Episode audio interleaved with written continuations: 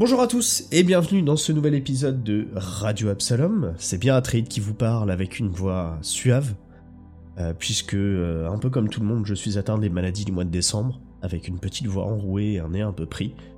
Euh, mais je vous rassure, c'est bien moi et je devrais être en mesure d'assurer cet épisode. Maladie Si qui affecte ta constitution. mon compère Chacha devrait pouvoir prendre le relais.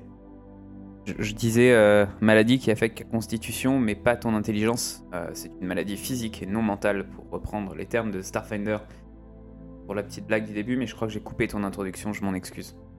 Oh bah non mais c'est pas grave, t'inquiète pas. Faut... Dis-toi que de toute façon si tu me coupes, euh, au pire je te vire au montage.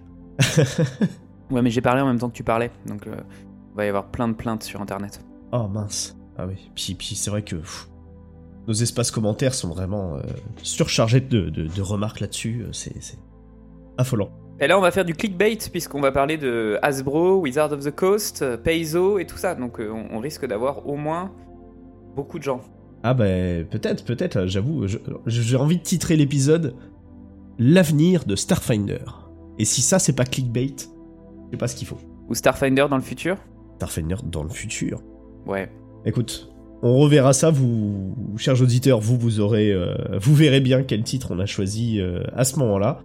Euh, mais effectivement, l'idée dans cet épisode, c'est de parler euh, euh, de, la suite et de faire un peu un bilan des choses et de bah, recontextualiser un peu tout ça afin de vous expliquer pourquoi euh, Starfinder va évoluer dans, les prochaines années.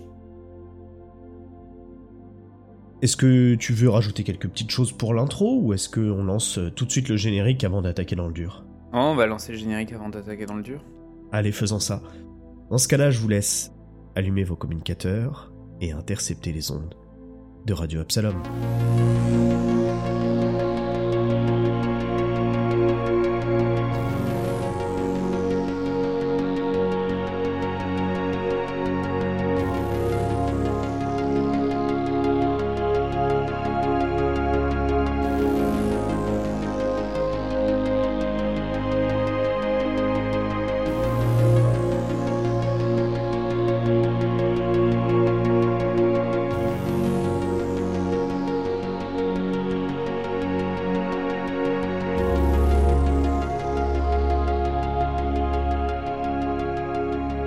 Alors dis-moi, mon cher Chacha, euh, pourquoi est-ce qu'aujourd'hui on a décidé de parler de l'avenir de Starfinder?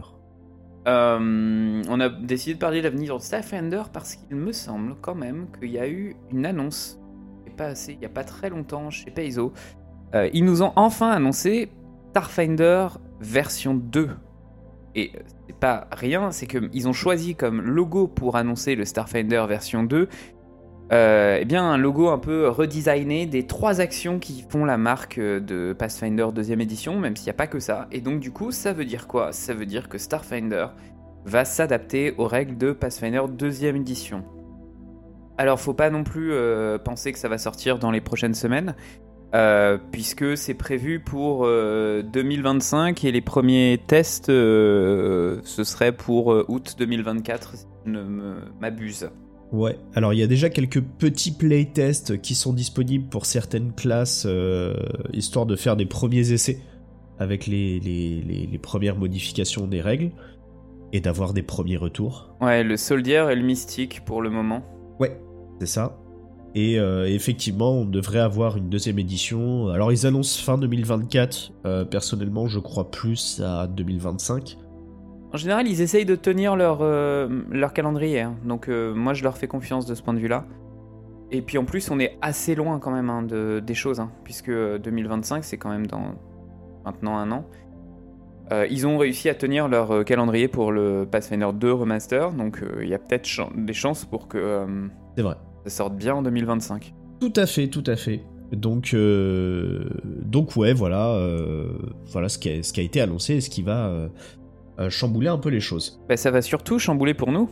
Et déjà, ça va le chambouler pour nous, bien évidemment, mais surtout, euh, moi j'ai envie de te dire, qu'est-ce que ça veut dire Starfinder 2 C'est-à-dire que euh, moi je fais quoi de tous mes bouquins que j'ai achetés? Je les jette? Comment, comment ça se passe? Eh ben, c'est une bonne question. En fait, euh, on n'en sait rien. On ne sait pas trop en fait pour l'instant ce que ça va devenir. J'imagine que tout ce qui est euh, question de l'or, ça va rester en place. Lorsque Starfinder deuxième édition sortira, on sera en 2025, donc il y a de fort à parier que le, la date qui sera celle du lore du monde des pactes, ce sera 325 après le pacte, enfin après le gap, pardon, après le. C'est ça euh, parce que Starfinder était sorti en 2017 et la date qui avait été choisie dans le jeu c'était 317. Chaque fois, et c'est plutôt intelligent, hein, chaque fois ils essayent de faire, de faire correspondre le lore qui est dans leur univers à des dates qui sont faciles à retenir. Donc c'était 317, donc là on sera en 325, ça veut donc dire que ça va prendre en compte euh, tout ce qui s'est fait dans les dernières campagnes qui ont été publiées par Paizo, et puis sans doute tout ce qui s'est fait aussi, ce qui s'est joué dans les scénarios de la Starfinder Society. Donc il euh, y, a, cette... Le lore, je pense que ce sera à peu près conservé. Euh, la question des règles, elle me, pose question, puisque pour le moment, ce que nous avons dans les playtests, c'est que euh, ils veulent mouler les règles de Starfinder dans les règles de Pathfinder 2. Donc ça voudrait dire en gros que euh, les personnages et les classes de Pathfinder 2 seraient euh, utilisables et cross-compatibles avec euh, Starfinder 2. Mais on a des avis un peu différents et partagés là-dessus, il me semble.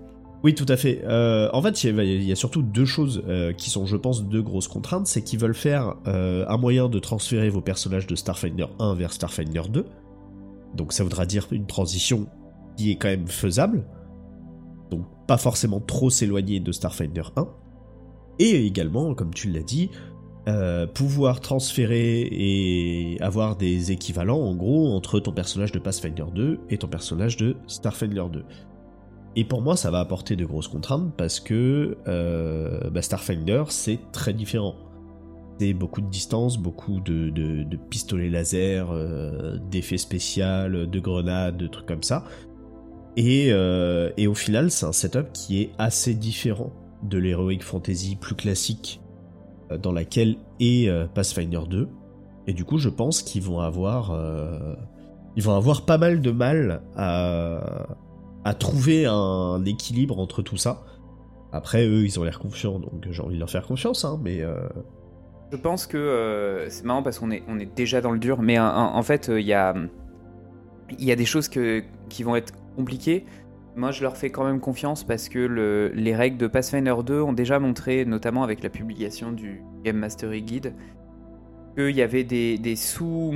Euh, comment dire Des, des sous-jeux, en fait, des, qui présents dans ce, dans ce Game Master et qui permettent de. Euh, de faire varier un petit peu les règles de Pathfinder et notamment il y avait, euh, il y avait des règles optionnelles pour, pour faire jouer l'endurance comme elle existe dans Starfinder donc j'imagine qu'ils vont réutiliser ça je me pose beaucoup de questions sur, la, sur les combats de vaisseaux. Oui. Euh, est-ce que ce sera un système de règles différent, euh, optionnel, comme on l'a dans le Game Mastery Guide?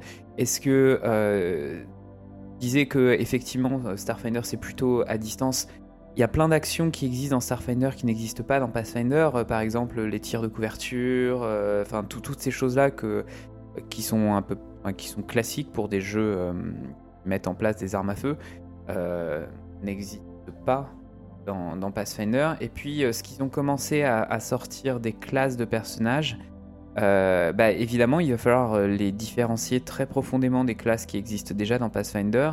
Donc, on a déjà un soldat qui était une sorte de guerrier dans Starfinder qui se retrouve à être un spécialiste des, des grosses armes.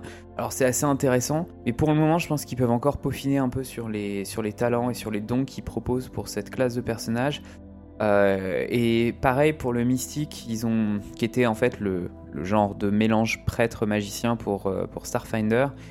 Euh, ils ont essayé de le séparer du clair de, de, Pathfinder 2 et du coup ça fait un genre de, de personnage qui a un pool de, de soins qu'il peut utiliser pour soigner ses, ses alliés.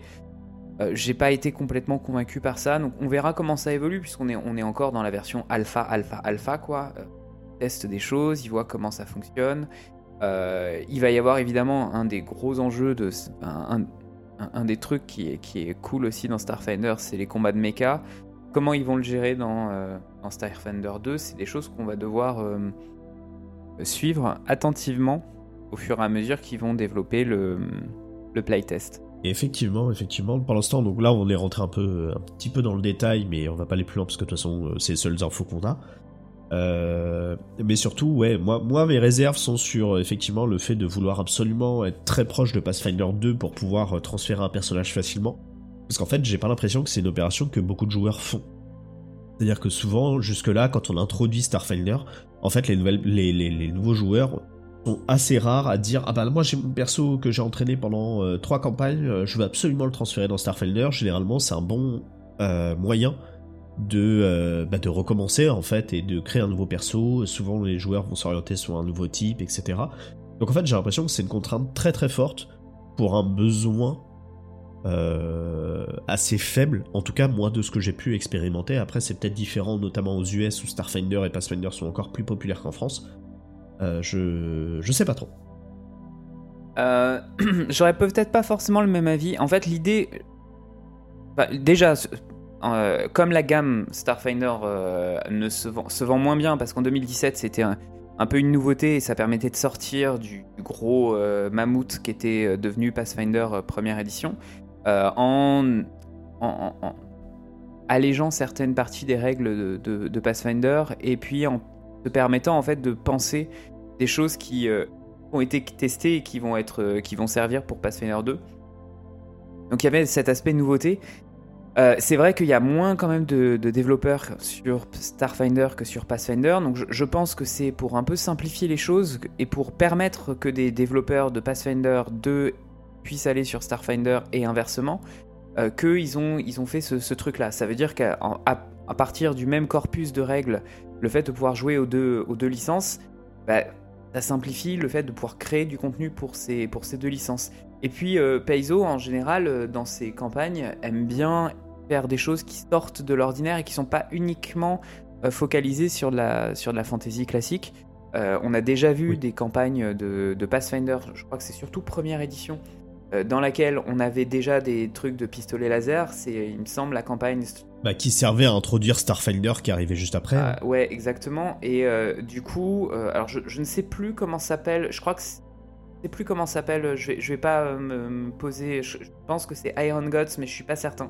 Il y a une campagne de Pathfinder 1 où en gros les, joueurs vont trouvent des, enfin, visitent un vaisseau spatial et en fait cette ce transfert de la licence Starfinder à Pathfinder, moi, elle me plaît parce que euh, ça permet de créer des trucs un peu what the fuck. Euh, juste pour rappel, euh, toute la gamme des jeux vidéo PC, Might and Magic, ainsi que Wizardry, ont fait appel à ces, trucs-là avec, des, avec des trucs qui venaient de l'espace et qui... même Lands of Lore 3 d'ailleurs, il y avait des pistolets laser à la fin. Euh, donc moi j'ai toujours été un peu friand de pouvoir à un moment donné euh, ton chevalier qui chevauche son chevaux pour aller buter des dragons, euh, il tombe sur un pistolet laser, ça fait ça fait truc un peu à la con. Et, et donc ça va leur permettre, je pense, de, pouvoir un peu concevoir des choses qui vont qui vont faire intervenir de la science-fiction dans le monde de la fantasy. donc de ce point de vue-là, ça, me semble légitime. Après, de toute manière tout comme les manuels de Pathfinder 2 sont pléthores et les manuels de Starfinder sont pléthores, euh, je pense qu'ils diront que faut limiter quoi. C'est-à-dire que les, classes de personnages de Pathfinder 2 n'ont pas forcément vocation avec les classes de personnages qu'on va retrouver dans Starfinder et inversement.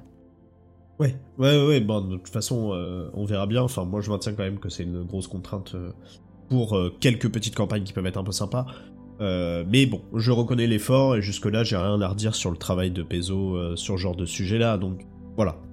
Ah oui, j'ai oublié mon, mon, argument en fait, quand je suis parti dans mon truc. Euh, c'est surtout que comme la gamme Starfinder se vend moins, si on fait un système de règles qui est complètement différent, ça empêche des joueurs qui jouent à Pathfinder 2 d'acheter des manuels de Starfinder. Tu vois, genre je suis un MJ, je fais du, du Pathfinder 2, j'ai une campagne, j'ai envie de mettre des trucs euh, qui viennent de l'espace dans ma campagne, en fait, je vais être tenté d'acheter des manuels de Starfinder 2 parce que je sais qu'ils sont compatibles. Si Starfinder, comme c'est le cas actuellement, a un système de règles différent, et on a vu hein, sur, euh, euh, sur le, Discord de, la communauté française de Pathfinder, il y a plein de gens qui disent qu'ils ont envie de tester Starfinder, mais que comme le système de règles est, différent, en fait, ils ne lancent pas. Donc, je pense que ça, c'est intéressant aussi pour faire venir des nouveaux joueurs. Oui, et puis surtout, il est différent et un peu vieillot euh, sur certains aspects, il est beaucoup plus rigide que la souplesse qu'a réussi à offrir Pathfinder 2. Ah bon? Je trouve qu'il est plus rigide. C'est toi qui dis ça? Et donc effectivement, ça rend l'accès encore plus compliqué parce que tu lui dis, bah en fait, Pathfinder 2 c'est facile, enfin c'est assez, euh, assez souple, assez dynamique. Et ben nous, on va revenir un peu à l'ancienne formule, et ceux qui connaissent un peu cette ancienne formule vont dire, bah... ouais. Un peu relou quoi. C'est les plaintes euh, qui sont régulièrement... on voit régulièrement passer. Et en même temps, on sait que vous avez tous fait les jeux de, de All Cat Games, et donc vous êtes tous et toutes farcis les règles de Pathfinder 1 pour au moins deux jeux à plus de 100 heures de jeu. Donc venez pas nous embêter en disant que les règles sont trop compliquées. Ouais, ouais, ouais, tout à fait, tout à fait. Et je parle même pas des vieux releases qui ont déjà joué euh, à Baldur's Gate 1 et 2 et donc du coup connaissent les règles de Donjons et Dragons 3ème édition et ça leur a pas posé de problème non plus. Attention, c'était deuxième édition, Baldur's Gate 1 et 2. C'est Icewind Dale 2 qui est le premier jeu à, à ah, utiliser les règles de la troisième et Neverwinter Nights qui les met en place. Et non, Baldur's Gate 1 et 2, c'est la deuxième édition. C'est vrai, c'est la deuxième. Je l'avais déjà dit, c'est mon bébé, la deuxième édition. On a, on a, on n'a pas le temps d'en parler. On va peut-être parler euh, de Donjons Dragon un peu plus tard dans cet épisode, vous verrez pourquoi euh, tout à l'heure, mais... Tiens, c'est vrai. c'est le clickbait. Voilà, c'est le clickbait, on tease un petit peu, même au milieu de l'épisode, on a rien à foutre. Euh... Maintenant, j'ai envie de te poser la question, est-ce que toi tu sais comment ça va se passer côté traduction? Parce que, bah parce que les bouquins en anglais c'est bien, mais nous quand est-ce qu'on les a en France? Est-ce que ça sera toujours chez Black Book? Est-ce que comment comment comment on va faire en fait? Et non, mais c'est ça qui est, c'est ça qui est triste. Mais T'es déjà intervenu sur le forum de Black Book Edition euh, là. Euh, malheureusement, Black Book Edition a publié euh, dans, dans, le forum sur le post, enfin sur, sur, le thread qui explique les sorties, alors ils n'ont pas été complètement clairs. Ils ont dit qu'en gros, ils avaient pris conscience que les ventes de, de, Starfinder avaient largement baissé, que même en faisant un en, coupant les ventes à 50%, ça s'était pas complètement bien vendu. Et donc du coup, ce qui sous-entendait, c'est qu'ils n'allaient pas forcément euh, publier de, ces manuels-là parce qu'ils ont aussi envie de lancer d'autres gammes et qu'ils avaient déjà publié euh, beaucoup de manuels de, Starfinder. Moi, mon avis, quand même, s'ils doivent publier encore un bouquin, ce serait de terminer les Xenoarchives, puisqu'on on a les Xenoarchives 1 à 3. Euh, il manque le 4, et du coup celui-ci pourrait être publié en français, ça leur demanderait un petit peu moins. Par contre, malheureusement, tous les autres bouquins qui sont vraiment, vraiment géniaux, on parlait juste avant de cet épisode de Galactic Magic, euh, mais il y a aussi Tech Revolution avec euh, une, toute une section qui est ultra cool, dont on parlera peut-être quand on se mettra à faire ce, des reviews en anglais. Il y a toute une série, une session du manuel où c'est quasiment des nouvelles pour vous donner un feeling de comment ça se passe euh, sur la station Absalom et sur tes planètes. Et ça, je trouve ça trop cool. Euh, il y a aussi le Galactic Exploration Manual qui n'a pas été traduit. Donc, je pense qu'ils se sont focalisés sur des, sur des manuels euh, importants. Hein. Le, guide des options de personnages, le guide des options de vaisseau. Il y a quelques campagnes qui sont traduites. Il y a Signal Hurlant, il y a la campagne Dead Suns, j'ai oublié son nom en français. Euh, et il me semble aussi, qu'est-ce qu'on a d'autre? Il y a une dernière campagne qui a été publiée aussi? Bah, L'essaim. Ah, euh, l'attaque de l'essaim. Euh, c'est les, les, trois campagnes qui ont été publiées en français. Donc il y a quand même du contenu pour Starfinder quand on a envie de s'y plonger. donc malheureusement, je pense qu'à part le Xeonarchive 4, il faut pas s'attendre à plus de traductions que ça. Et, et, et Black Book attendra, je, je pense, la publication de Starfinder 2. Oui, oui. Bah, c'est ce qu'il faut bien voir, c'est-à-dire que euh, traduire un bouquin de Starfinder, euh, enfin comme vous avez pu le voir, euh, les règles c'est des trucs assez complets, parfois assez lourds, etc. Donc ça demande forcément pas mal de travail pour Black Book de bah, d'interprétation, etc. Pas juste de traduction mot à mot, mais ça demande aussi de réutiliser bah, la francisation des mots qui ont été faites lorsque les règles ont été créées, etc. Donc ça demande de connaître un peu déjà ce qui a été fait avant et tout ça. Donc j'imagine que chez eux, c'est pas n'importe qui qui peut aller faire ça aussi. Que Black Book traduit beaucoup de, beaucoup de livres de jeux de rôle aussi. Hein. Faut voir qu'ils ont pas que Pathfinder et Starfinder, ils en ont plein plein d'autres. Ils ont une, une liste de gamme qui est, euh, qui est un peu overwhelming et Ouais, qui, est vraiment, vraiment, vraiment. mais c'est très bien d'avoir des traducteurs comme ça, enfin des, des groupes qui, qui publient et qui rendent disponibles en français des, des, tas de gammes. Le problème, c'est qu'il faut savoir que ça veut dire aussi que quand la gamme se termine ou qu'elle passe à une nouvelle édition, en fait, on n'est pas sûr d'avoir tous les manuels traduits en français. C'est ça, et puis bah eux, ils sont obligés. En fait, le problème, c'est qu'on peut pas savoir quel jeu de rôle va marcher dans un pays. Donc en fait, ils sont obligés de miser sur plusieurs euh, jeux de rôle. Donc au début de Starfinder, ils étaient très actifs parce qu'en plus, Pathfinder, c'était très bien vendu et avait assez bien marché en France et tout. Donc Black Book était, euh, je pense, euh, un grand soutien de, de Paizo là-dessus, en se disant bah ouais, on go, on lance Starfinder avec vous, on essaie de motiver et tout. Donc ça a pas mal suivi au lancement. Et puis, euh, et puis bah en fait, euh, comme tu l'as dit, ouais, les, ventes, euh, c'est voilà, ne, ne, ne, marchent plus énormément. ils ont essayé de baisser de moitié le prix du bouquin de base histoire de favoriser les nouveaux joueurs à rentrer dans Starfinder. Donc maintenant, le bouquin de base, il coûte plus que 30 euros, je crois. Pas, j'ai pas regardé. si je dis pas d'annerie. Et euh, donc en fait, c'est, un truc. Euh, enfin, vu, la taille du bouquin, euh, clairement, Black Book se fait très peu d'argent sur la vente des bouquins de base. le problème est que bah, les bouquins d'extension ça coûte cher à traduire et que la proportion des gens qui l'achètent est assez faible. C'est-à-dire que pas mal de joueurs vont pouvoir acheter le livre de base, peut-être un Xeno Archive ou un truc comme ça et un bouquin annexe. Et dans l'ensemble, ça va leur suffire en fait. Il y a quelques joueurs derrière qui vont être ceux qui vont être plus investis dans cet univers et tout, qui vont commencer à acheter d'autres livres. Mais ça représente en fait une proportion assez faible de la population, donc du coup, bah, l'effort pour traduire ces nouveaux bouquins d'extension euh, ne justifie pas l'investissement, et donc du coup, bah, pour Black Book, c'est pas rentable de passer du temps là-dessus, ils ont soutenu les gammes, etc. Mais en fait, euh, bah, ça ne suffit pas niveau vente, et comme Starfinder 2 a été annoncé, donc Paizo ne va plus publier de nouveaux bouquins avant la sortie de Starfinder 2, euh, bah forcément côté américain ça va s'essouffler aussi un peu, donc en fait Peso en profite pour dire bah on va calmer et tant pis quoi. Je me permets de te contredire, ils, publient des bouquins avant la sortie de Starfinder 2. Hein. Euh, ils ont annoncé euh, déjà la campagne Scored Stars. Oui, sur les campagnes, oui. Mais plus de bouquins de règles. Pas certain, j'ai pas été regardé, mais. Bah, normalement, Starfinder LN, c'était le, le, dernier livre, en tout cas d'annoncer à sortir, de ce que j'avais vu.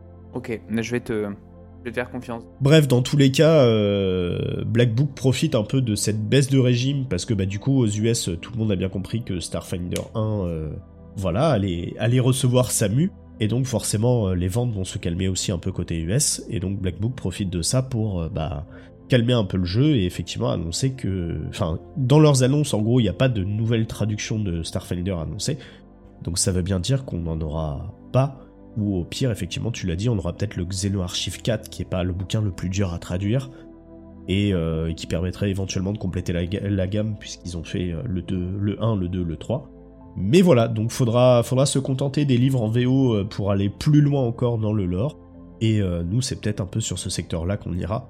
On racontera peut-être un peu moins de choses qui se passent dans les bouquins disponibles en, en VF, pour vous parler un peu plus des choses qui sont pas accessibles en VF, histoire de, voilà, de pouvoir être complémentaire et de vous donner euh, des choses si jamais vous n'êtes pas à l'aise avec l'anglais, etc. Ouais, exactement. L'idée, c'est vraiment que euh, vous fasse découvrir les, manuels qui sont euh, qui valent le coup, vraiment.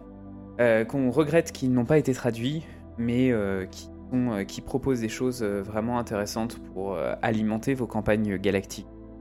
Tous les sens du terme. Et donc, effectivement, je ne l'évoquais rapidement, mais Pezo vient de sortir un Starfinder Enhance, moi je trouve fait un bon bouquin euh, de, conclusion à Starfinder première édition. Et euh, Starfinder Enhanced, c'est quoi euh, C'est un livre qui vient améliorer, on va dire, les règles, de certaines règles en tout cas qui avaient été établies dans Starfinder. Donc ça vient retravailler certaines classes, offrir de nouvelles options, redéfinir deux trois petites choses. Bref, je trouve que c'est un bon bilan euh, sur Starfinder avec des petites propositions d'amélioration. Et, euh, et, en plus des premières améliorations qui viennent introduire un peu Starfinder deuxième édition, on va dire. Où je pense qu'ils tentent des petites choses pour voir aussi comment, comment ça se passe. Euh, je sais que toi tu l'as un peu parcouru, Starfinder Enhanced, moi j'ai pas trop eu le temps j'avoue. T'en as pensé quoi globalement? Alors j'ai pas tout lu parce que le C'est la saison des conseils de classe, les camarades.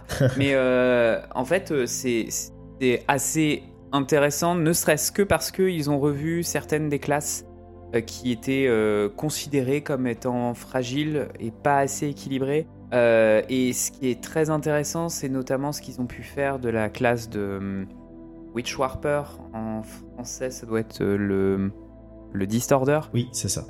Et notamment, il y avait, juste pour prendre un exemple, euh, il y avait une des fonctions du Distorder, c'était euh, c'était un truc que je trouvais très très cool d'un point de vue narratif, mais moins intéressant à jouer. Euh, c'est que vous avez des spell slots et que vous pouvez consacrer un spell slot pour faire un effet qui vient d'un autre plan d'existence. Concrètement, au niveau 1, rendre le terrain difficile ou aveugler les gens.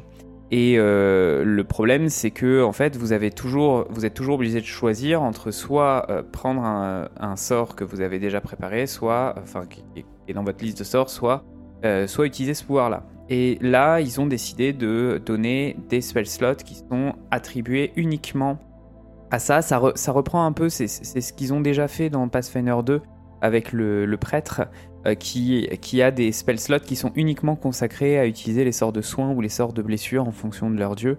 euh, dans, en tout cas dans la remaster de, de Pathfinder 2. Donc on voit qu'il y, y a des choses qui, font écho d'un système à un autre. Donc de ce point de vue-là, c'est plutôt cool. Alors euh, rapidement, il y a des nouvelles, euh, évidemment, des nouvelles espèces à jouer. Euh, beaucoup, beaucoup, beaucoup de, de choses rigolotes. On peut jouer désormais un hologramme, ce qui est rigolo. Et Paizo a immédiatement publié une FAQ pour pouvoir essayer de clarifier ce que ça signifiait d'avoir un corps solide quand on était hologramme.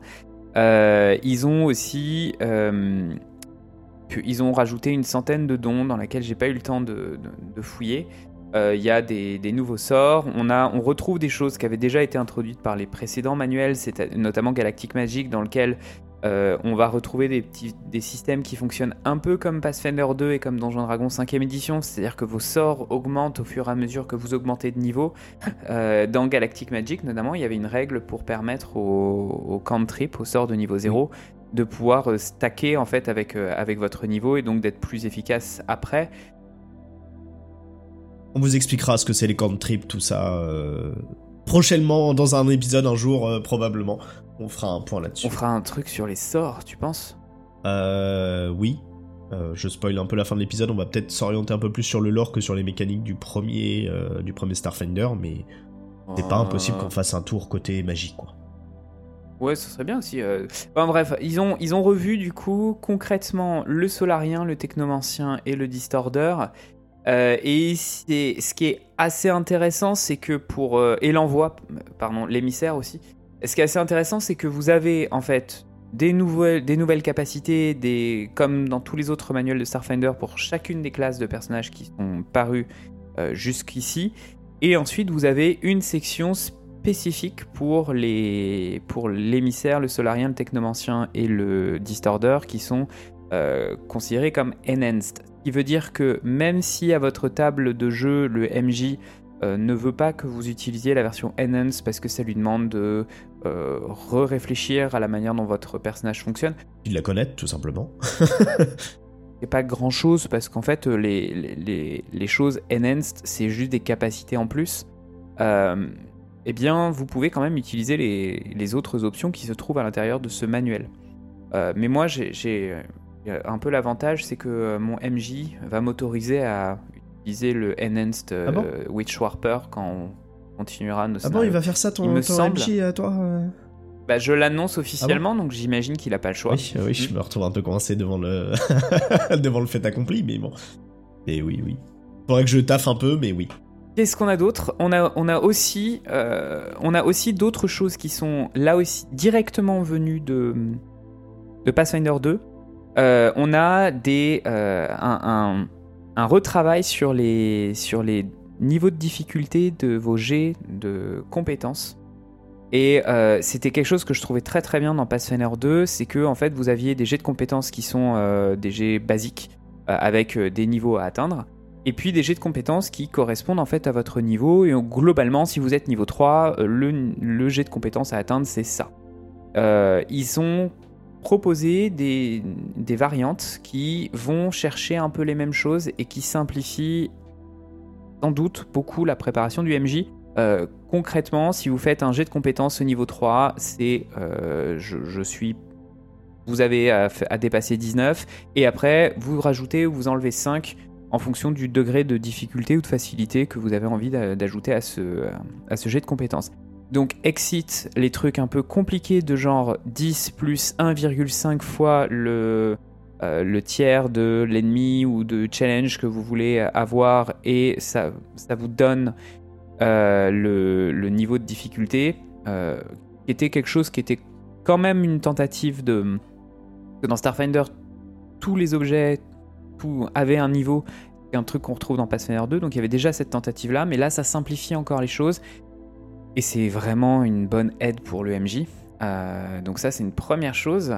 Bah, ce qu'il faut voir, c'est que ce qui est assez rigolo, c'est que euh, Starfinder a inspiré Pathfinder 2, puisque c'est une amélioration et un retravail sur les règles de Pathfinder 1. Et du coup, maintenant que Starfinder a avancé et qu'il y a Pathfinder 2, du coup Pathfinder 2 vient insuffler un peu de cette évolution que lui a continué à avoir dans Starfinder pour que lui-même puisse après évoluer vers Starfinder 2 et tout. Enfin, c'est c'est quand même deux, deux, choses qui sont interdépendantes et qui s'inspirent euh, l'une l'autre. Et euh, c'est, bah, en soi, c'est plutôt cool parce que bah, du coup, ils font tout pour continuer à faire évoluer leur jeu et ne pas laisser s'enfoncer dans une espèce de rigidité euh, il y a aussi autre chose, hein, quelque qui était attendu par beaucoup, beaucoup, beaucoup, beaucoup de joueurs de Starfinder. Euh, c'est qu'ils introduisent un euh, système de combat narratif où on n'est plus obligé d'avoir tout un système de règles différents qui était celui de était celui de, du manuel de base Starfinder où il fallait avoir une, une map, euh, il fallait jeter l'initiative euh, au moment des jets de pilotage, etc. On, ça fait longtemps qu'on s'est dit qu'il fallait qu'on fasse un, un, épisode dessus, donc je pense que lorsqu'on fera un épisode sur les combats spatiaux euh, de Starfinder, on ajoutera aussi une, une, description de ces combats spatiaux narratifs. donc plus besoin d'utiliser de des, cartes. Euh, les systèmes narratifs, en gros, c'est principalement quelque chose qui va se, euh, qui va représenter, enfin, qui ressemble un petit peu euh, à ce que vous trouvez comme sous-système dans, dans Pathfinder 2, comme les sous-systèmes de poursuite et des choses comme ça. Donc c'est, je l'ai pas encore testé avec mes joueurs. je pense que j'aimerais bien le tester et en même temps j'aimais bien le truc vraiment old school euh, du, combat spatial euh, euh, précédent. Donc on, pourra peut-être faire un épisode dessus pour essayer de voir les deux, qu'est-ce qui est l'avantage des uns et des autres. Et puis, parce que c'est quand même un des trucs cool de, Starfinder, c'est le fait d'avoir des vaisseaux spatiaux. Oui, complètement. Donc ça, on reviendra dessus, mais donc, donc système de combat narratif, c'était demandé par beaucoup de joueurs, parce que beaucoup de joueurs trouvaient que le combat spatial, c'était de la merde dans Starfinder, parce que c'était trop long, parce que ah, c'est pas tant que c'est de la merde, c'est que ça demande d'apprendre un deuxième jeu dans le oui, jeu. Et ça. quand tu joues déjà un jeu qui a des règles un peu lourdes, bah effectivement, bah euh, c'est toujours un peu compliqué d'expliquer à tes joueurs occasionnels qu'ils vont devoir réapprendre des trucs et c'est des nouvelles règles et des nouvelles possibilités. Alors qu'au final, c'est pas si compliqué que ça et c'est plutôt efficace. Moi, je trouve que ça marche pas trop mal. Et il y a un manuel en euh, français intégral avec plein d'options pour pouvoir construire. Et plein de vaisseaux. Il est trop Et plein de vaisseaux. Donc, ça fait quand même partie des trucs qui nous nous, nous plaisent, hein, mais euh, faudra faudra qu'on passe, qu'on passe du temps dessus. Et enfin, dernière chose, et après j'arrête, hein, euh, les points de persévérance, qui font partie des choses que j'aime aussi beaucoup dans Starfinder. Euh, donc ça me laisse penser quand même qu'il y aura peut un sous-système dans Pathfinder 2 quand il y aura Starfinder 2 qui permettra d'intégrer des, points de persévérance. Pour rappeler, les points de persévérance, c'est les petits points que vous avez qui correspondent à votre euh, niveau, enfin la moitié. Vous les obtenez avec votre modificateur et la moitié de votre. Pas la moitié du niveau, si c'est quelque chose comme ça vous pouvez les dépenser pour, euh, pour certaines capacités très fortes, ou alors vous les dépensez surtout quand euh, c'est la merde et que vous êtes en train de mourir et que vous voulez vous stabiliser revenir au combat. désormais, il y a plein plein d'autres utilisations de ces points de persévérance qui sont très cool parce qu'ils ne dépendent pas des classes de personnages et en fait ils vont permettre d'être beaucoup plus polyvalents et j'ai hâte de voir ce que ça peut donner en, session parce que du coup là les joueurs vont vraiment vraiment vraiment avoir envie de, conserver ces précieuses ressources de points de persévérance euh, qui vous permettent, euh, quand vous prenez un repos de 10 minutes, de regagner l'intégralité de vos points d'endurance, qui vous permettent de ne pas mourir, que vous ne regagnez que en faisant un repos long.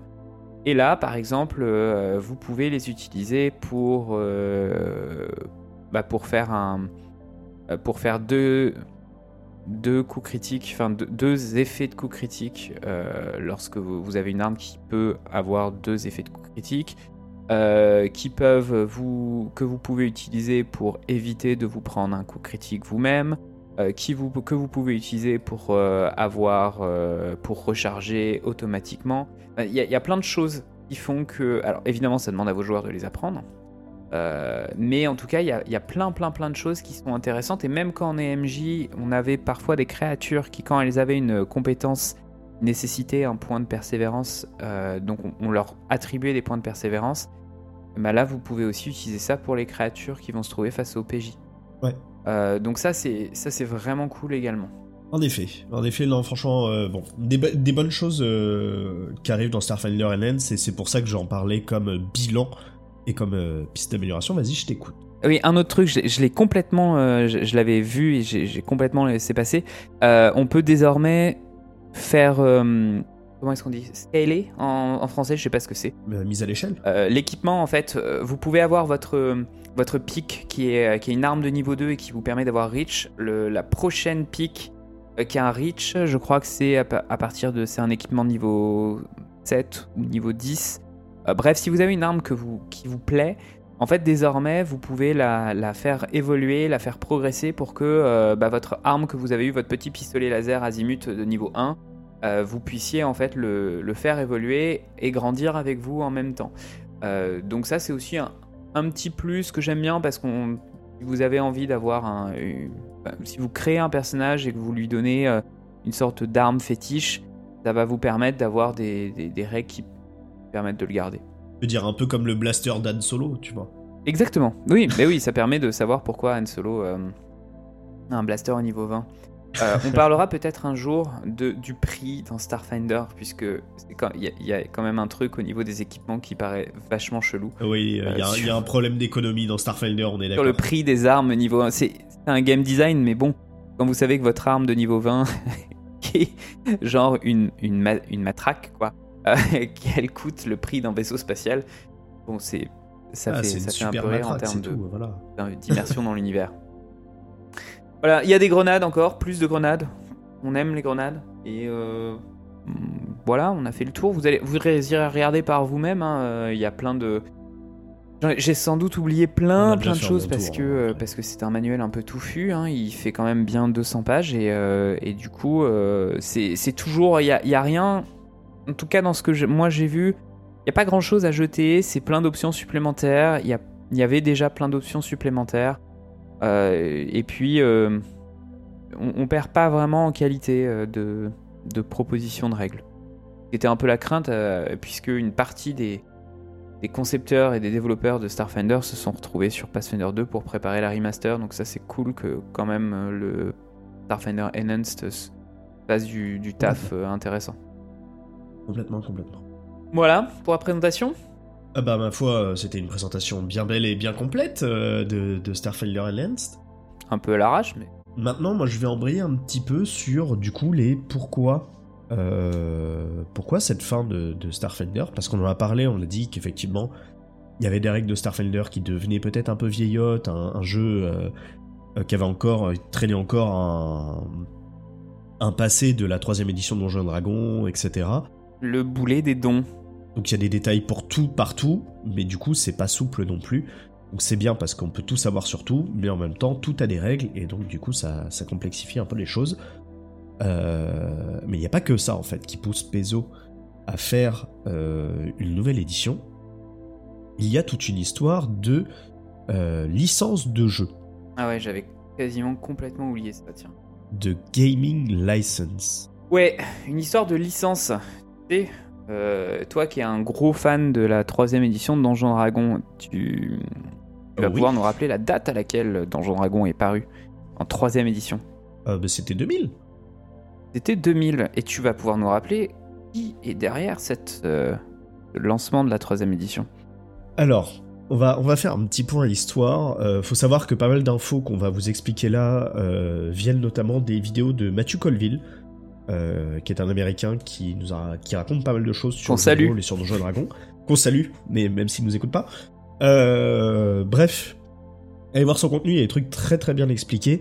Et effectivement, euh, il parle un anglais très compréhensible, je trouve, même s'il va très vite.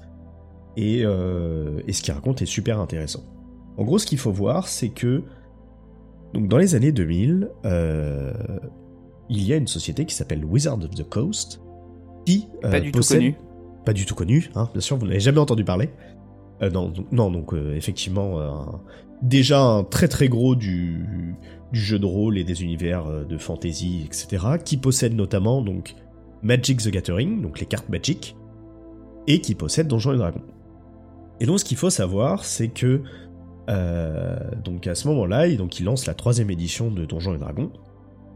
Et lorsqu'ils font ça, euh, les créateurs de, la troisième édition de Donjons et Dragons décident de créer euh, une licence de jeu ouverte à tous. Donc elle va s'appeler l'Open Gaming License.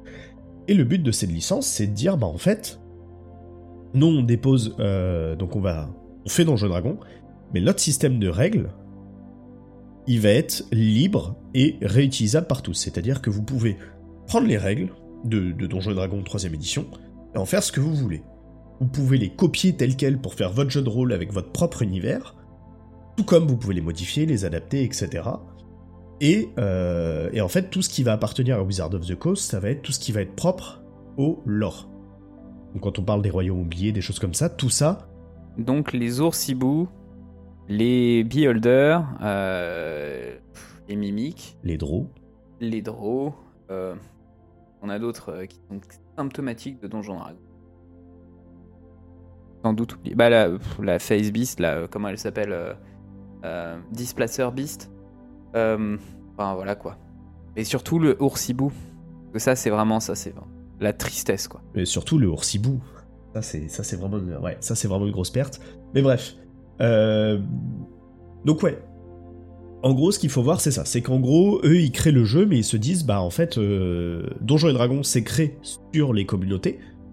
Euh, clairement, hein, euh, c'était un petit jeu qui s'est développé grâce aux communautés et, aux joueurs hyper impliqués euh, des débuts. Et donc, ils veulent recréer un peu ce truc-là. Et donc, quand ils créent la troisième édition, sur laquelle ils ont énormément bûché, hein, mine de rien, ils décident de dire, bah, tout le travail qu'on a fait, vous pouvez vous l'approprier pour faire ce que vous voulez. Le but étant justement de, créer de l'émulsion dans les communautés et que les communautés puissent se réapproprier le matériel et tout le travail effectué afin que bah, y ait de plus en plus de jeux de rôle, etc. et que ça puisse se diffuser euh, très très bien auprès de tout le monde.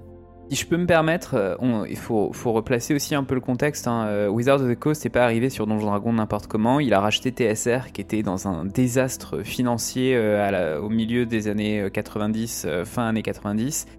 TSR qui est l'entreprise qui faisait Donjons et Dragons avant. Voilà, et le problème de TSR, c'est que euh, il avait sorti plein d'univers de campagne, euh, un des plus connus étant euh, bah, les Royaumes oubliés, mais aussi Planescape, et il avait paru- fait paraître plein de suppléments dont la qualité était un peu... bah, je sais- moi j'aime beaucoup, mais il y avait cer- certaines qualités variables. Ils avaient tenté de lancer, euh, de, de faire des premières tentatives sur Internet de version numérique. Ils avaient au- aussi lancé la version 2.5 euh, de l'Advance euh, Dungeons and Dragons qui en 95 qui était un four complet, enfin c'est-à-dire, enfin, bon, ils cassaient tout leur système.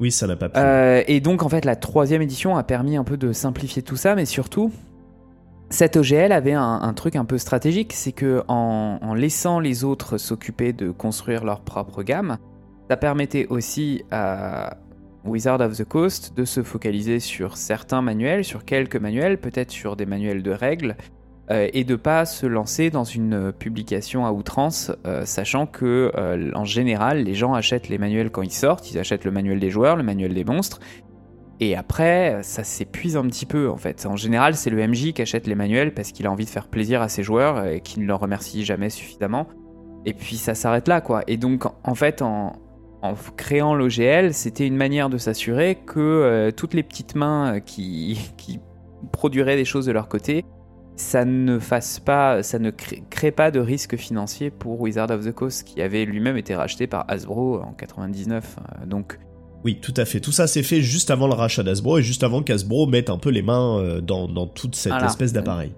Donc c'est à la fois c'est une licence qui est, euh, qui est libérale dans son, dans son idée, c'est l'idée de partager le contenu, mais en même temps il y avait un, il y avait un enjeu. Et puis par ailleurs, même si on va en parler, c'est passé l'année dernière, euh, il y, a, y, a, jurisprudence aux États-Unis puisque normalement les, les règles n'appartiennent pas. Enfin, on ne peut pas copyrighter des règles. Euh, et donc du coup, c'est c'est là-dessus que euh, va se jouer le drame de la fin 2022, début 2023, qui, qui fait qu'on a aujourd'hui Pathfinder Remaster et qu'on va avoir Starfinder deuxième édition. Enfin, pas forcément qu'on va avoir deuxième édition. C'est ça, parce que en gros, si on continue un peu notre histoire, donc est publiée la troisième édition de Donjons Dragon. Que tu aimes beaucoup.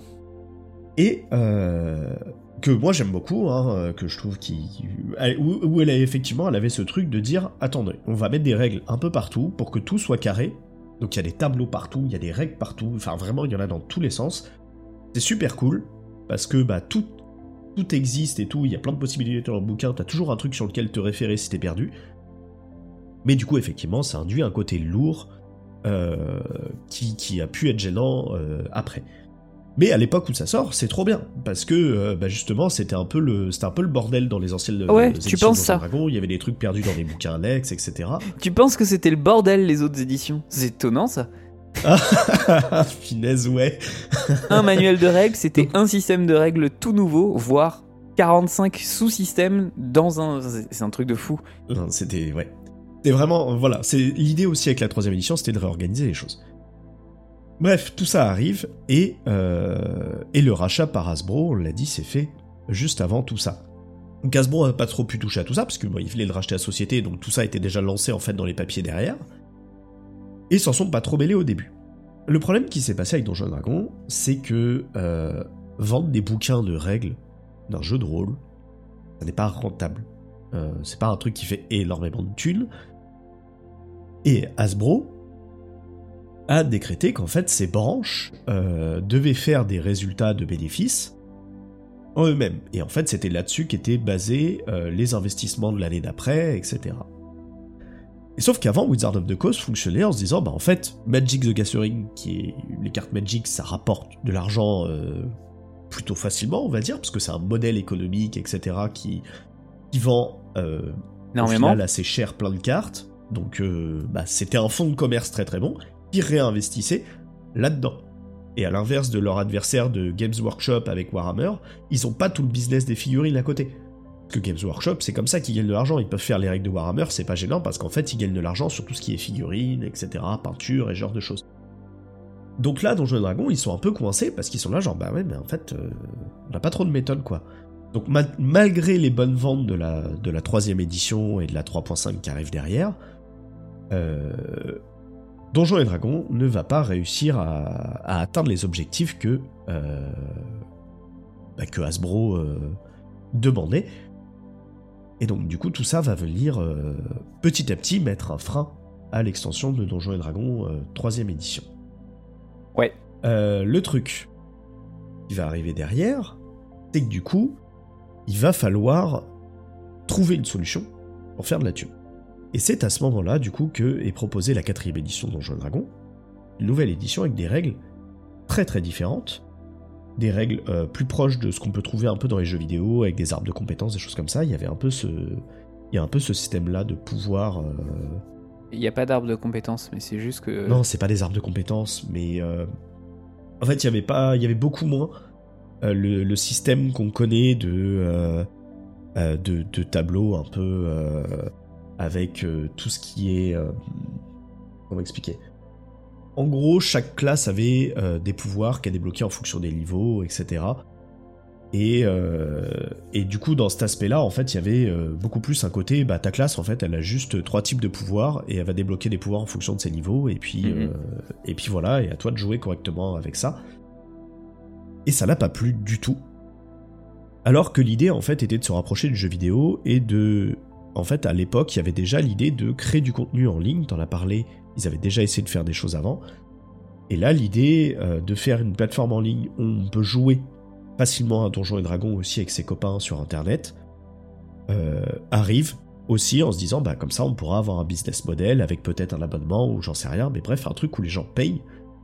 Et comme ça, on a un fonds de commerce supplémentaire, un peu plus simple que d'éditer des bouquins. Sauf que la quatrième édition ne marchant pas du tout, Genre vraiment la quatrième elle a pas plu, elle a énervé, euh, bah, tous les rôlistes d'avant euh, se sont un peu énervés, et en plus elle s'est confrontée à l'arrivée des MMO et notamment de World of Warcraft. C'était pas tout seul, hein, mais euh, voilà, et donc tous les joueurs de jeux de rôle en fait sont partis là-bas. Parce que bah pourquoi pourquoi galérer à essayer de se réunir, à se déplacer et tout pour jouer sur la table où le MJ devait préparer et tout machin, quand en fait bah t'as juste à lancer ton PC et puis bah vas-y c'est parti quoi.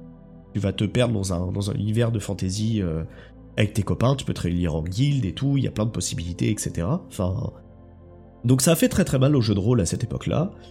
Et euh, ils vont décider un peu de faire machine arrière. Et lorsqu'ils vont publier la cinquième édition de Donjons Dragon, ils vont revenir un petit peu euh, à ce, ce qui avait été fait plutôt sur la troisième, en simplifiant des choses, etc., en améliorant des choses. Et du coup, la cinquième édition sera également publiée sous OGL en se disant comme ça on va réactiver aussi un peu les communautés, etc. Donc pour ça en fait ce qu'ils font c'est que quand on, veut publier sur OGL, on euh, déclare ce qu'on appelle un SRD, donc un System Reference Document, un document de règles de référence, de, système de jeu de référence, et on l'associe euh, à l'Open Gaming License pour dire bah voilà, ce système de règles là est euh, libre et utilisable, etc. Et donc tout ça se passe, la cinquième reprend un peu du poil de la bête, euh, le film n'a pas marché malheureusement, voilà, dernièrement. Euh, Baldur's Gate 3 marche un petit peu, tout ça, bon ça c'est cool. Et c'est surtout que euh, il s'est passé un truc au milieu des années 2010 quoi. Et c'est qui a, fait, que la cinquième elle a pris, elle a pris un ascendant qu'elle qu'elle aurait pas pu avoir. T'as parlé du, retour de l'OGL, mais c'est parce qu'en fait la quatrième édition, ils avaient déjà tenté de fermer un petit peu le, le système de jeu en créant une autre licence qui s'appelait la Game System License, et puis, euh, et puis ça n'a pas spécialement bien fonctionné, mais euh, ils comptaient en fait publier beaucoup de choses sur Internet, et donc c'est pour ça qu'ils ont notamment rompu et coupé les ponts de la troisième à la quatrième avec Paizo. Qui a fait que Paizo, qui était un, éditeur tiers de Donjon Dragon pour la troisième édition, a, a fait ensuite euh, Pathfinder. Mais surtout, Paizo, il publiait des histoires, enfin du, du, du lore de Donjon Dragon, je crois. Ouais, ouais. Ils avaient, ils avaient les magazines euh, Dungeon et Dragon euh, Magazine qui étaient des, magazines très très importants pour euh, Donjon Dragon depuis très, très longtemps. maintenant, dans les années 2010, c'est surtout ce qui a fait vraiment le succès de Donjon Dragon, c'est au moins, au moins une chose. Déjà, le développement des actual play. Oui. et celui de Critical Role, qui dont on n'a pas besoin de faire la présentation, mais qui, bah aux US, a, qui a vraiment boosté le truc et qui a, qui a, boosté aussi le, retour du jeu de rôle euh, comme étant quelque chose de, euh, de pop culturel. Euh, et puis il y a aussi la série Stranger Things qui a, qui a refait, qui a remis en lumière Donjon Dragon. et là. En fait, surtout la série Stranger Things a réussi à faire un truc que on n'a jamais réussi à faire avant, c'est qu'elle a rendu le jeu de rôle cool. Ouais, exactement. Et en fait, avant, le jeu de rôle se portait cette image. Alors, il a été vachement diabolisé dans les années 80-90, et ils se portaient toujours un peu cette espèce d'image de truc un peu chelou. Que des mecs font un peu dans leur coin, on sait pas trop ce qu'ils font, c'est bizarre, euh, ça a l'air compliqué en plus, euh, enfin, ça demande vachement d'imagination et tout, et en fait ça avait un côté très, euh, très obscur, très un peu niche. Et en fait Stranger Things, en réussissant à, refaire un truc des années 80 et en rendant un côté très nostalgique cool, a réussi en fait à ouais, à redonner cette dimension cool, et en fait, d'un coup, plein de gens qui s'en foutaient avant du jeu de rôle et choses comme ça, bah, dû à Stranger Things, sont arrivés en disant, ok, ça a l'air cool dans Jeu Dragon, en fait, euh, on peut y jouer, comment ça se passe et tout. Et donc, beaucoup de nouveaux joueurs sont arrivés, euh, souvent des adultes qui avaient éventuellement boudé ça euh, quand ils étaient ados, ou alors n'y avaient pas accédé parce que bah, ils avaient personne autour d'eux pour y jouer, ont redécouvert un peu le jeu de rôle. faut dire aussi que maintenant on peut jouer à distance beaucoup plus facilement qu'avant. Euh, il y a des outils disponibles sur Internet qui n'existaient pas avant. Donc c'est beaucoup plus simple de pouvoir trouver des joueurs et euh, des maîtres du jeu avec qui euh, essayer des choses. Et donc voilà. Et donc c'est ça qui a, aussi relancé un peu Donjon Dragon. Donc les gens jouent à Donjon Dragon, Wizard of the Coast voit ça, enfin Hasbro surtout, qui avait mis un peu en berne la branche euh, Donjon Dragon. hein. Il y a pas eu, il y a la publication. Si vous regardez la, liste des publications de Donjon Dragon 5ème édition par rapport à, au rythme de publication de Paizo, vous allez voir que c'est très très différent. On est sur des publications qui sont, il y a quoi, 3, 4 bouquins par an. Euh, ils ont été assez, euh, assez soft sur leur publication. Et puis en fait, face à ce succès grandissant, eh euh, en décembre ou en, non, en octobre 2022, euh, Hasbro euh, et la plus quel était le statut de cette personne-là, mais euh, en gros Hasbro a dit que la branche de Donjon Dragon était sous-monétisée. Il y avait bien des casquettes euh, D&D qui étaient parues ici ou là avec, euh, avec le succès de Stranger Things. Euh, Il y, avait bien un petit retour avec quelques, quelques gadgets, mais ces gadgets-là, ça fait pas une licence, c'est pas un truc qui, rapporte beaucoup de thunes. Donc, nouvelle proposition. Tous ces gens qui sont de la thune sur Donjon Dragon, euh, on va leur proposer quelque chose. Là, tu vas pouvoir nous reparler de l'OGL, mais cette fois-ci la version 1.1. Et c'est ça. Alors l'OGL 1.1 qui au final euh, est jamais peut-être vraiment paru. Non, il est jamais Euh, paru. Parce qu'en gros, il y a eu donc il y a eu ça c'est voilà, ça s'est su que euh, Wizard of the Coast retravaillait sur l'OGL. Donc là tout le monde s'est dit oulala, là là, Hasbro qui met les mains dans l'OGL, ça sent pas bon. Et en fait, euh, une semaine avant euh, ce qui devait être la date officielle, je pense, de, de parution, euh, le document aurait leaké comme l'OGL 1.1. Mhm. Et on y apprend en fait que euh, Hasbro euh, voudrait récupérer bah déjà des droits et de l'argent sur tout le contenu qui serait dérivé de l'OGL. Donc en gros, si tu fais ton propre jeu de rôle euh, basé sur le système de règles de Donjons et Dragons, bah en fait Hasbro te dit bah ouais mais c'est mon système, tu me dois de la thune. Ok tu peux t'en servir mais tu me dois de la thune.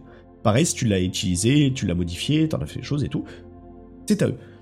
Euh, et en plus, dans ce document apparaît le fait que ils souhaitent rendre ça rétroactif avec les anciennes versions de l'OGL.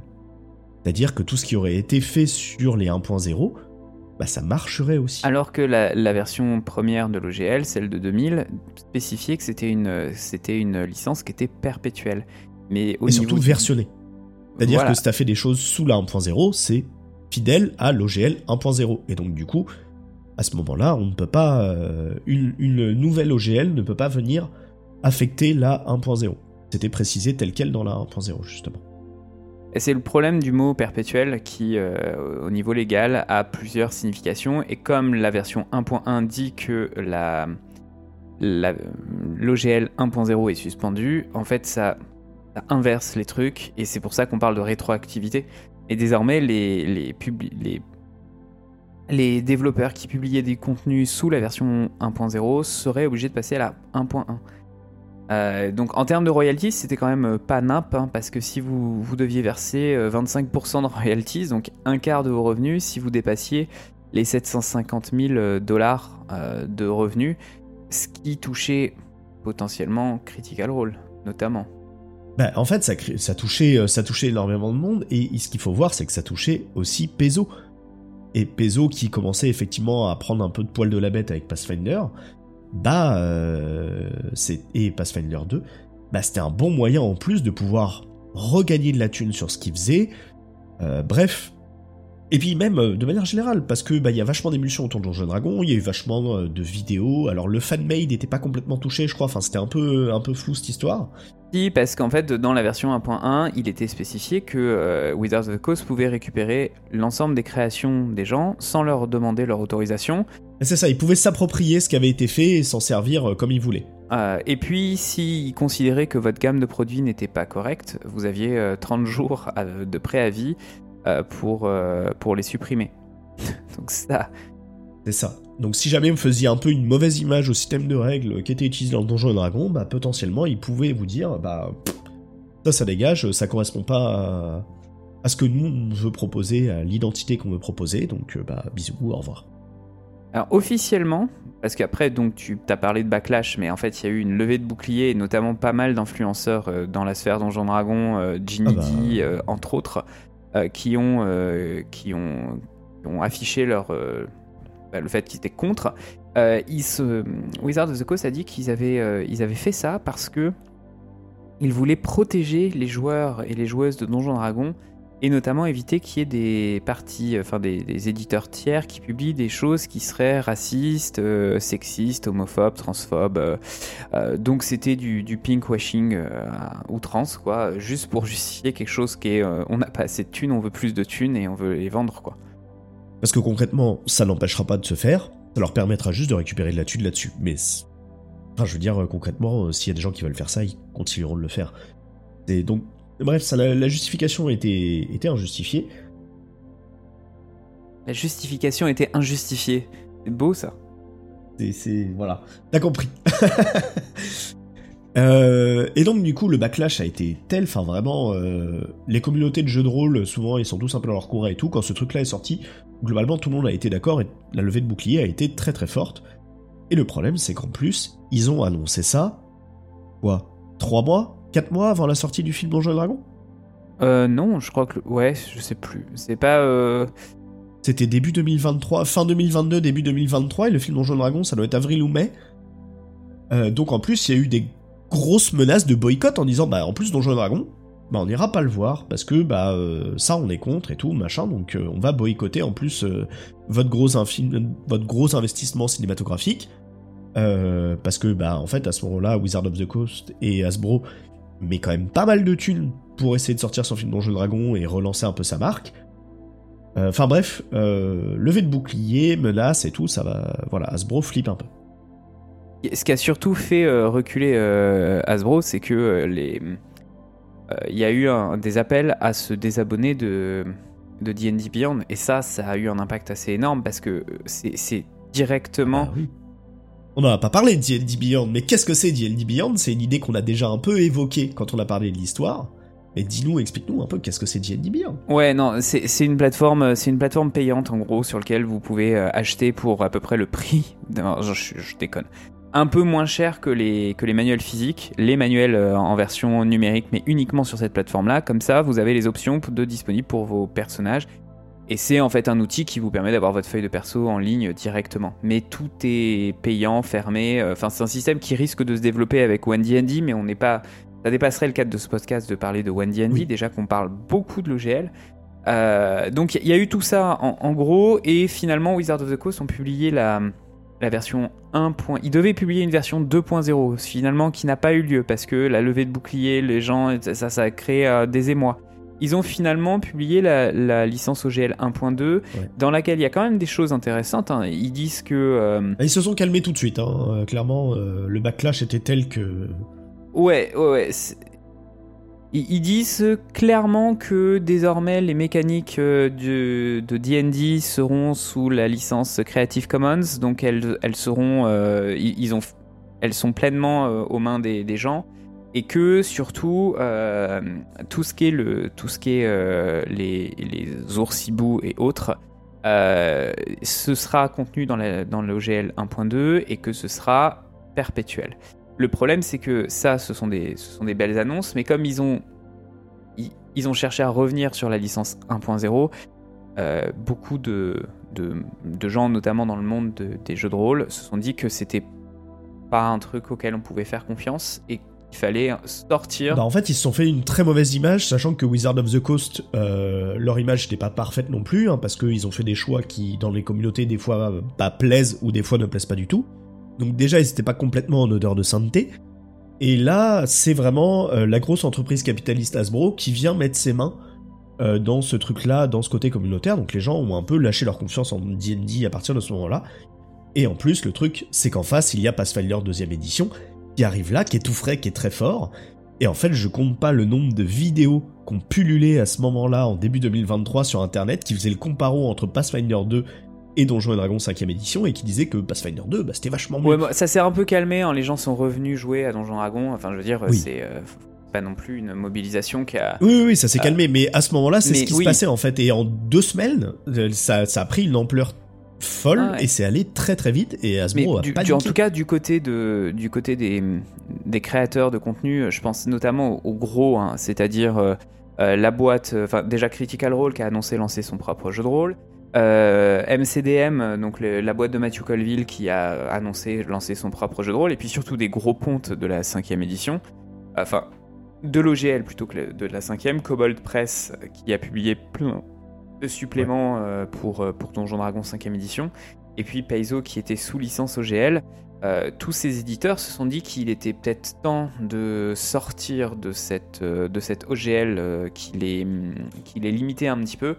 Et donc c'est pour ça que nous avons depuis, je crois que c'est début novembre, nous avons Pathfinder Remaster. et l'idée derrière, c'est de sortir de la licence OGL, de s'inscrire dans une nouvelle licence que Paizo a, a publiée et qu'il a d'ailleurs alors, c'est pas exactement bah, Paizo qui l'a publié. C'est-à-dire qu'ils ont joué. En fait, ils ont vu le truc qu'a fait Hasbro, alors que c'est eux-mêmes, parce qu'il y a une bonne partie, enfin, il y a une partie des gens de chez Paizo qui viennent en fait de, cette époque de la troisième édition, etc. Et donc, du coup, déjà à l'époque, ils avaient essayé de faire des trucs pour se prémunir de ce que pouvait faire Hasbro, mais comme ça avait été déclaré sous Wizard of the Coast, bah, ça appartient aussi euh, à Hasbro, donc ils peuvent quand même faire des choses. Donc là, ce qu'ils ont fait, c'est qu'ils ont fait déclarer euh, l'ORC, l'ORC, pour Open RPG Creative. Euh, ils ont donc c'est une licence euh, comme l'OGL libre et tout machin, et ils l'ont fait euh, déclarer par, je crois que c'est une association tiers.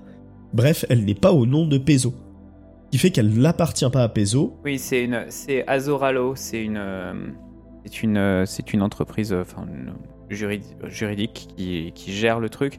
Mais c'est surtout qu'en fait, ils ont mis le, euh, la, licence ORC euh, va tomber dans le domaine public. Ce qui veut dire qu'elle ne sera pas contrôlée effectivement par, euh, par Paizo. Et elle a été signée par un certain nombre d'éditeurs. Hein. Il y a Chaosium aussi, qui, qui, est connu notamment pour la publication de l'appel de Cthulhu. on a Cobalt Press aussi qui a signé en dessous. Et on a plein d'autres éditeurs parmi certains connus qui se sont mis un, peu, un peu en sécurité en, sous la licence Orc. C'est ça. Et donc du coup, normalement, elle devrait être euh, plutôt safe en fait, cette, cette nouvelle licence ORC, donc Orc. et ça, et ça c'est ça c'est plutôt cool et c'est un beau pied de nez fait, à, fait à Hasbro et Donjon Dragon en disant bah de toute façon nous on s'en fout, on s'émancipe complètement de vous. Mais du coup ça nécessite des choses nécessite de supprimer toute référence à des termes qui seraient issus de Donjons et Dragons pour euh, un peu clarifier les choses. C'est ce qui, c'est ce qui fait que à terme, en fait, il va y avoir vraiment une, séparation un petit peu plus nette entre euh, entre les gammes Pathfinder, Starfinder et les gammes Donjons Dragons. Et du coup, bah, euh, ce qu'on avait l'habitude de d'avoir, genre nos oursibous, mais aussi nos Magic Missiles, bah, les oursibous sont tout simplement disparus, euh, et puis les Magic Missiles vont être remplacés par quelque chose qui s'appelle euh, euh, Force Barrage en anglais, donc, donc voilà. ce qui veut dire aussi qu'à terme, c'est aussi pourquoi on, se dit que Black Book Edition va peut-être suivre tout ça, parce que ils viennent d'annoncer la traduction française, je pensais pas que ce serait aussi rapide, mais des, des versions remaster. Donc les versions remaster de Pathfinder, c'est concrètement, euh, on republie euh, Pathfinder 2 euh, dans des formats qui ont été repensés, des livres qui sont un peu différents. On va avoir un player book, un peu comme dans Donjon Dragon, un livre des joueurs, un livre du maître et un livre des monstres. la mise en page est meilleure que dans les autres ouvrages de Pathfinder 2, puisque on, a, on a mis en place ce que nous on aimait bien chez Starfinder, c'est-à-dire une. comment est-ce qu'on appelle ça? Un truc sur le côté là qui vous dit où est-ce que vous êtes dans les chapitres. Et puis, euh, et puis ça devrait être publié euh, assez rapidement par euh, Black Book Edition, début 2024 a priori. Parce que bah là effectivement, donc là je vais, on va revenir un peu sur pourquoi tout ce, tout ce bordel de cette histoire, c'est qu'en fait Starfinder 2 ressemble assez, enfin c'est quand même pas mal éloigné des règles de Donjons et Dragons par ses évolutions diverses fait que en fait il est suffisamment différent à quelques petites choses près euh, pour euh, de... dire Pathfinder 2 et pas Starfinder 2. Pathfinder 2 pardon. Pathfinder 2. Oui, OK. Donc du coup Pathfinder 2 euh, il est relativement tranquille. Faut qu'il se republie un peu, ils ont dû remanier des petites choses.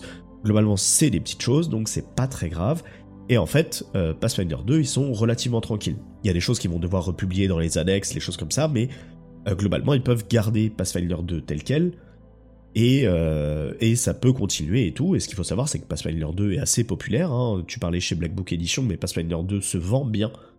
A priori chez Black Book Edition en français aussi, ce qui explique pourquoi ils se dépêchent de traduire cette version améliorée, pour être relativement tranquille, et pour que les joueurs puissent récupérer cette nouvelle version et être complètement débarrassés de l'OGL.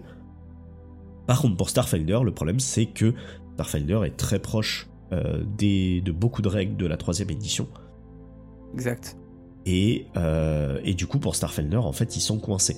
Donc le but Ouais, de elle est encore sous l'OGL. parce que l'OGL. Et donc le but de Paizo est de se débarrasser complètement de ce truc-là, comme on en parlait, de, de s'émanciper.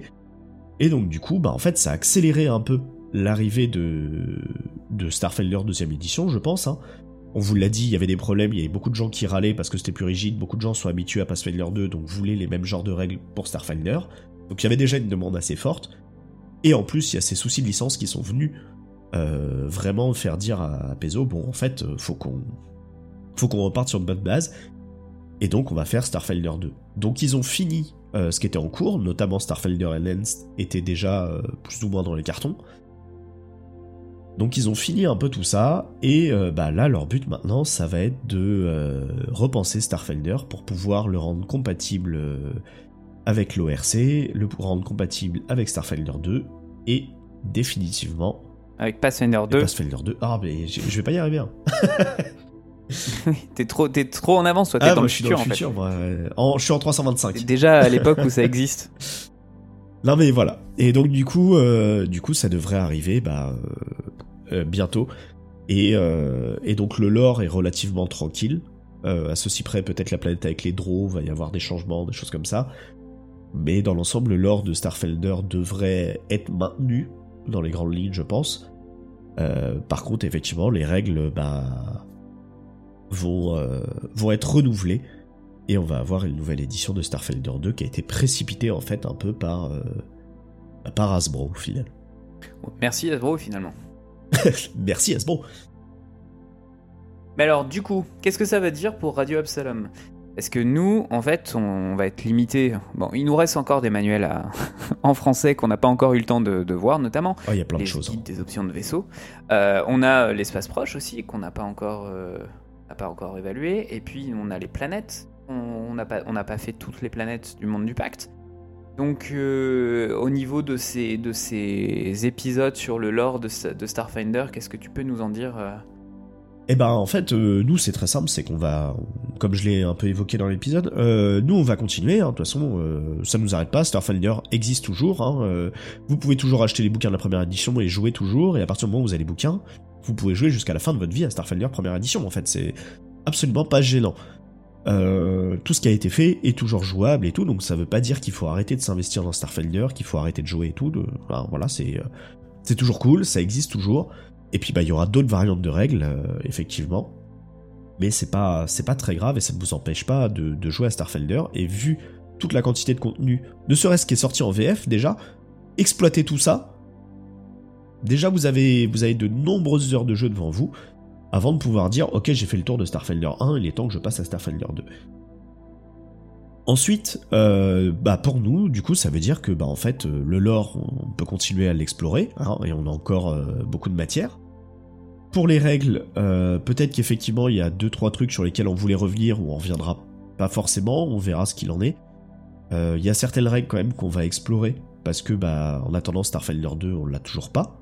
Donc en fait euh, bah nous on va continuer de jouer à Starfinder 1 pendant au moins un an et probablement deux le temps que ça soit traduit et vendu en France etc.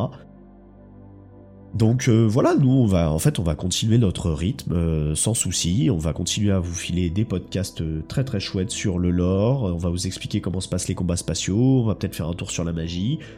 Et puis bah voilà, en fait nous pour nous ça change pas grand-chose.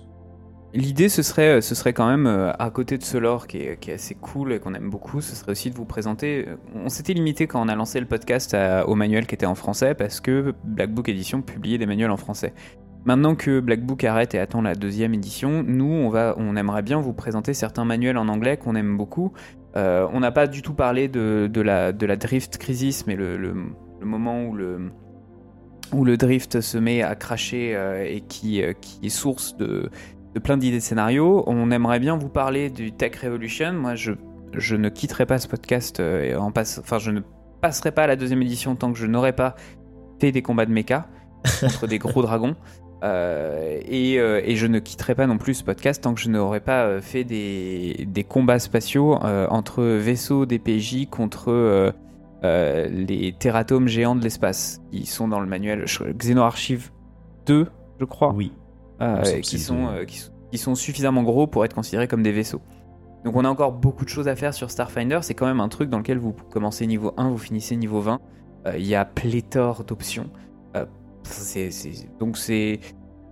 On va suivre de loin, euh, le... on vous donnera des news sur euh, l'avancement de, Starfinder euh, deuxième édition, mais il va falloir qu'on continue à faire ça.